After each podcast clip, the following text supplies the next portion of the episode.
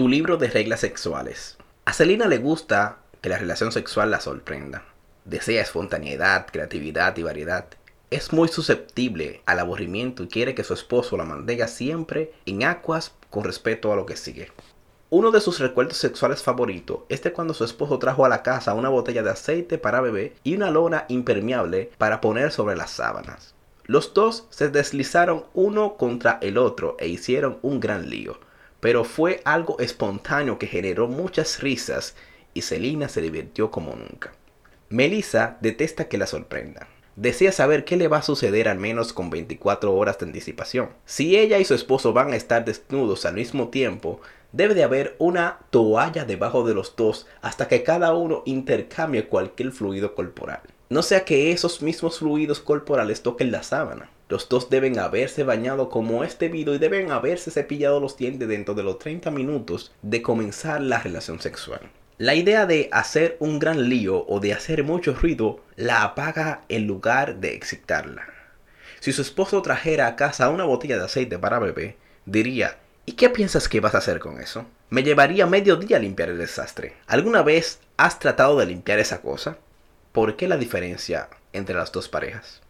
Eduardo quiere que su esposa sea la agresora sexual. Le encanta que lo tire de boca arriba y le salte encima. Lo más emocionante que ha conocido es observar a su esposa tomar parte activa en la relación sexual y buscar de verdad la posición en la cual reciba la mayor estimulación. Y cuando se expresa para decir lo bien que se siente, casi no puede contener la excitación. Andrés tiene que tener siempre el control. Cualquier iniciativa de su esposa le parece un desafío a su propia masculinidad. Él es quien decide lo que hace, cuándo lo hace y cómo lo hace, sin discusiones. ¿Por qué dos hombres o dos mujeres son tan diferentes? Una de las grandes dificultades para escribir un libro como este es que no existen dos hombres ni dos mujeres iguales. Se pueden encontrar tantas diferencias entre dos hombres como las que se encuentran entre el género masculino y el femenino aunque podemos generalizar, todo estereotipo resultará ser falso en algún caso, de ahí que la comunicación individual sea tan crucial en un matrimonio. Puedo darte consejos sobre lo que le gusta a la mayoría de los hombres, pero ese mismo consejo quizás le quite la excitación a tu esposo. A decir verdad, no hay nada que sustituya a la lectura conjunta de este libro como matrimonio a medida que se va avanzando. ¿A qué se debe esta gran variedad de estilos para hacer el amor? 9 de 10 veces se debe al libro de reglas de una persona. El libro de reglas de Selina dice, la relación sexual se disfruta más cuando es divertida y espontánea. La vida es demasiado corta como para hacer cualquier cosa dos veces de la misma manera. El libro de reglas de Melissa dice, la relación sexual debe estar regida por normas estrictas, si no, se va de las manos. El libro de reglas de Eduardo dice, la relación sexual es más significativa cuando mi esposa me persigue y me demuestra que me desea. En tanto que el de Andrés dice, la relación sexual es buena solo cuando yo tengo el control. Estos libros de reglas están determinados para nuestra experiencia de la niñez, nuestra crianza y nuestro orden de nacimiento. Los libros de reglas dentro de las familias siempre tendrán algunas similitudes, pero también tendrán marcadas diferencias. En definitiva, tu libro de reglas es algo muy individual y gobierna casi todo lo que haces. El problema con los libros de reglas es que por lo general son inconsistentes. Es probable que Melissa no sea capaz de explicar por qué tiene que tener una toalla debajo, como Andrés tampoco puede decir por qué se vuelve loco si su esposa intenta tener el control. Pero estas reglas inconsistentes gobiernan cada acto sexual del cual han tomado parte. Entendamos nuestro libro de reglas sexuales. Las influencias paternas. Para comenzar a describir estas reglas tácticas y muchas veces inconscientes, hazte algunas preguntas. ¿Qué es lo que más me molesta en la cama? ¿Qué es en general lo que más me satisface sexualmente? ¿Qué es lo que me hace perder todo interés en la relación sexual? ¿Qué es lo que me genera el mayor interés en la relación sexual? ¿Cuáles requerimientos o actos sexuales me producen más temor? Ahora, vuelve atrás y pregúntate el porqué de las respuestas a estas preguntas. ¿Por qué la idea de la relación sexual oral me disgusta siendo que tantos otros la encuentran excitante? ¿Por qué tener la luz encendida me enfría sexualmente siendo que a otros los excita? ¿Por qué necesito que mi cónyuge sea el que siempre inicie la intimidad sexual? Parte de la respuesta quizás esté relacionada con la manera en la que te enseñaron a pensar en la sexualidad.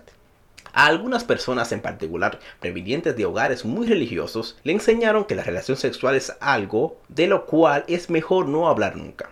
Es cierto, la relación sexual es necesaria para poblar el mundo, pero comprendamos que ni siquiera existe todo el resto del tiempo. Si una persona crece en este ambiente, es probable que nunca se sienta libre por completo para darse riendas sueltas y disfrutar de la experiencia sexual por su propio bien. Queremos hacernos estas preguntas y sacar a la luz la influencia oculta, porque una vez que comprendamos esta influencia somos capaces de decidir si es saludable o no. Logramos optar por quedarnos con ella o si resulta un obstáculo en nuestro matrimonio, deshacernos de ella. Entonces, hazte estas preguntas. ¿Eran afectuosos tus padres? ¿Tu madre era de esas mujeres que siempre le quitaba con brusquedad las manos encima al esposo cuando trataba de mimarla? ¿Tu padre era exageradamente frío contigo y con tu madre? ¿Usaba sus manos solo para lastimar y nunca para acariciar? Y lo que es más importante, ¿esta clase de paternidad ha deformado tu visión de la expresión sexual?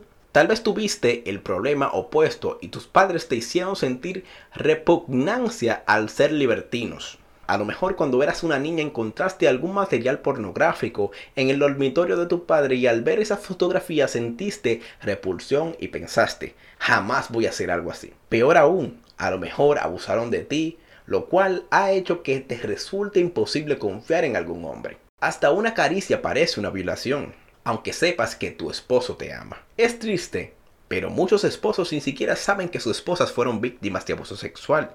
No puedo decirte la cantidad de veces que en mi práctica privada profesional he sido el primero en descubrirlo. La primera persona con la cual la mujer maltratada comentó su miseria. Me asombra que un hombre que ha estado casado 10 o 15 años no sepa cuánto dolor existe en el pasado de su esposa. Piensa que es frígida y no se da cuenta de que ha estado paralizada por el dolor y la vergüenza y termina pagando por ello. Lo irónico es que una mujer víctima de abuso por lo general corre al matrimonio específicamente como una excusa para decir que no a la relación sexual. Sabe que su esposo no la usará ni la maltratará, así que acepta con alegría la oferta del matrimonio pensando que una vez que se encuentre a salvo dentro de los límites del matrimonio, le podrá decir adiós a la relación sexual. Lo triste en todo esto es que el hombre que ama de verdad a una mujer como esta es el que termina pagando los platos rotos. Hablaremos más de esto en un momento, pero si fuiste víctima de abuso en el pasado, te recomiendo que leas Corazón herido del doctor Dan Allender, que pienso es el mejor libro que se encuentra en el mercado sobre este tema. Otro libro que toda mujer debería leer es Intimate Issues, Problemas íntimos, de Linda D. Sea cual sea el caso, sabe lo siguiente. Tu madre y tu padre te formaron de manera profunda. Si el padre de una mujer abusa de ella en el aspecto sexual o en cualquier otro, le costará mucho franquearse sexualmente a su esposo, aunque fuera promiscua sexual con muchos novios. Si por otra parte tuvo una relación muy saludable con su padre, es probable que tenga menos problemas para alcanzar un orgasmo y tendrá la tendencia a tener menos inhibición en la cama. Entregarse por completo a su esposo parecerá algo natural y seguro. A un hombre que ha vivido con una madre dominante y controladora es probable que no le guste una esposa sexualmente agresiva. Un hombre que encontró un amor tierno en su madre y al cual se le enseñó a respetarla por lo general no tendrá muchos problemas en tener intimidad con su esposa.